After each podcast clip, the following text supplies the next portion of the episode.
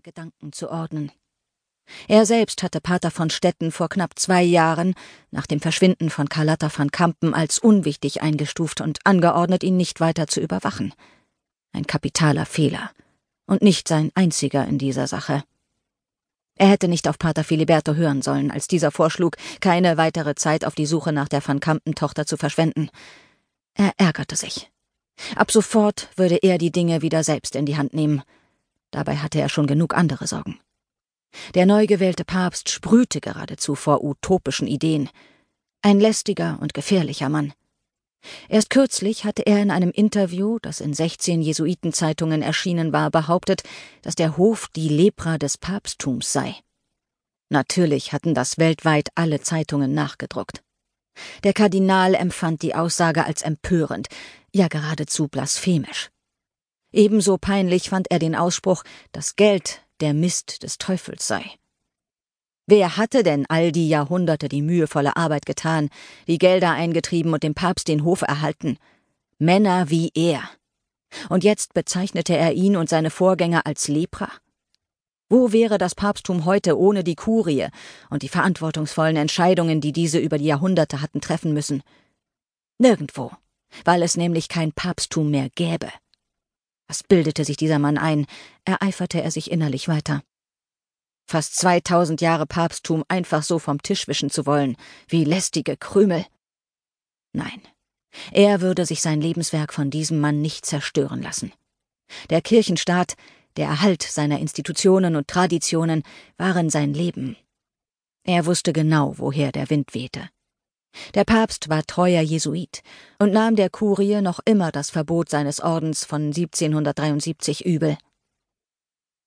Ja, von Stetten war vor Ort in Barcelona, als die van Kampen erschossen wurde, mit seiner Frau, holte Enzo den Kardinal aus seinem inneren Monolog zurück. Und da ist noch etwas. Enzo stockte und knetete seine Hände. Der Kardinal sah seinen Sekretär auffordernd an, eine Zornesfalte wie ein großes V in die Stirn gegraben. Saul Kaczynski wurde in Nürnberg verhaftet. Der Kardinal explodierte endgültig und schlug mit der flachen Hand auf den Schreibtisch. Ja, bin ich denn nur noch von unfähigen Idioten umgeben? Wie konnte das passieren? Es hieß doch, er sei der Beste in seinem Fach. Kaczynski wird nicht reden. Außerdem hat er alle Anweisungen anonym erhalten. Nichts in der Kommunikation weist auf eine Verbindung zu Rom hin, beeilte sich Enzo zu antworten. Aber wir müssen eine Entscheidung treffen, ergänzte der Sekretär vorsichtig. Er mied Augenkontakt und schielte stattdessen auf die Statue einer betenden Madonna, die hinter seinem Dienstherrn auf einem Sockel stand. Der Kardinal hatte verstanden. Ihr meint wohl, ich muss eine Entscheidung treffen. Er lehnte sich in seinem Sessel zurück und überschlug seine Optionen wie ein Schachspieler. Entweder Kaczynski wurde so schnell wie möglich eliminiert, oder er sorgte dafür, dass der Mann Unterstützung erhielt. Rasch schob er die verschiedenen Konstellationen in seinem Kopf hin und her, erwog, auf welche Figuren er verzichten konnte, und fällte seine Entscheidung. Gut.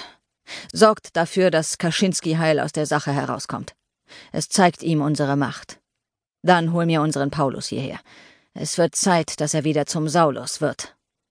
Und ich will die Akte Lukas von Stetten auf meinem Tisch. Ich habe sie bereits hier, Eminenz. Enzo reichte ihm beflissen den Aktendeckel, den er unter den Arm geklemmt trug. Wenigstens habt ihr einmal mitgedacht, sagte der Kardinal gönnerhaft. Er schlug die Akte auf, überflog sie kurz und zeigte dann mit einem sorgfältig manikürten Finger auf einen Namen. Das ist die Schwachstelle. Hier sollten wir ansetzen. Zeit für Plan B. Zwei Stunden später pfefferte der Kardinal eine rote Projektmappe, auf der das Siegel des Papstes prangte, auf den Schreibtisch. Er fluchte, was das Zeug hielt, wobei sich Worte wie Dilettant, Humbug und Hirnverbrannt noch als geradezu höflich ausnahmen. Sein Sekretär Enzo machte sich inzwischen so klein wie möglich und wartete, bis der Sturm vorübergezogen war. Enzo! Ich bin hier, Eminenz. Enzo trat mit einem goldglänzenden Tablett näher und stellte ein Gläschen Grappa nebst zugehöriger Flasche vor seinem Superior ab. Eucharistie Speziale für seine Eminenz. Der Kardinal stürzte das erste Glas im Stehen hinunter. Unfassbar. Jetzt will er eine Untersuchungskommission einberufen, die die Vatikanbank prüfen soll. Schon wieder. Kaum bin ich den einen losgeworden, fängt der nächste damit an. Wie soll man denn da noch in Ruhe arbeiten können?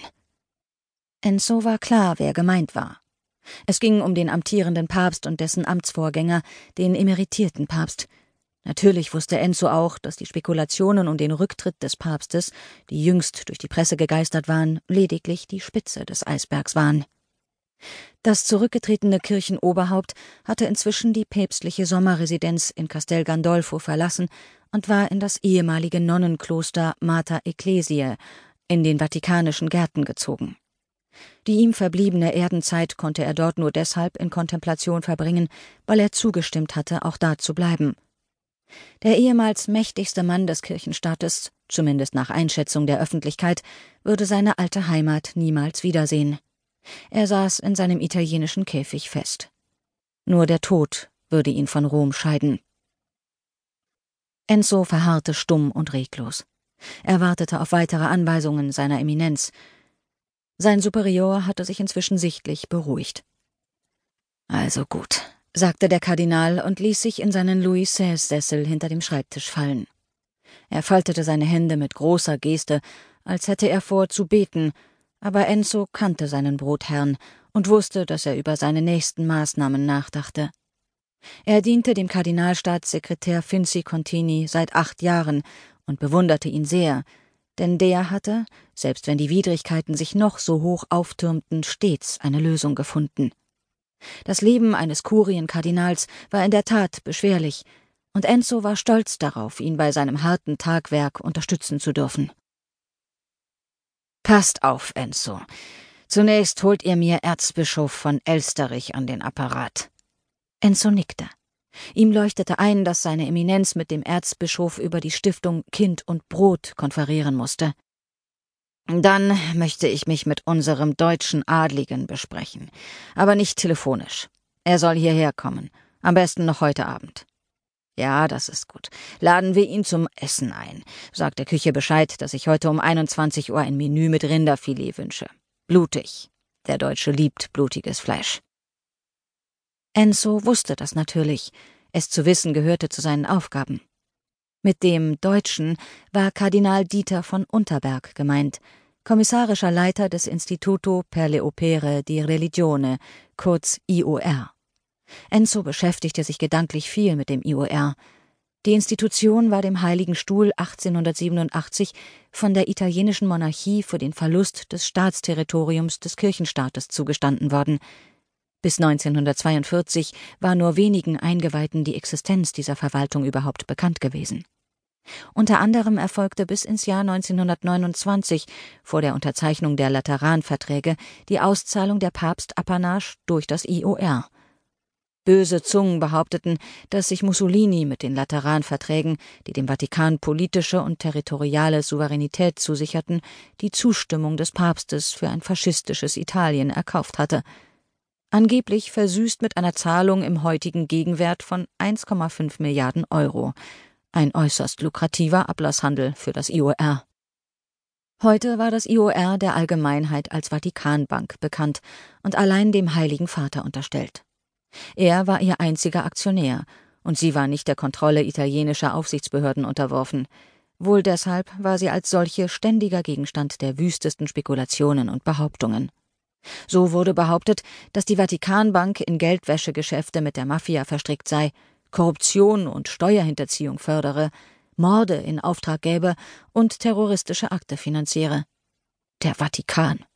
In einem Atemzug genannt mit Terrorismus ungeheuerlich. Währenddessen war der Kardinal in seinen Instruktionen fortgefahren. Jetzt wirkte er listig. Ich habe dem Heiligen Vater den Vorschlag gemacht, noch eine weitere Kommission ins Leben zu rufen. Eine unabhängige Ethikkommission, die sich der Untersuchung von Missbrauchsfällen und Verschwendungssucht innerhalb des Klerus annehmen soll. Erstaunlich, wie sich alle gleich, sobald auch nur das Wort Ethik fällt, in dessen Glanz sonnen.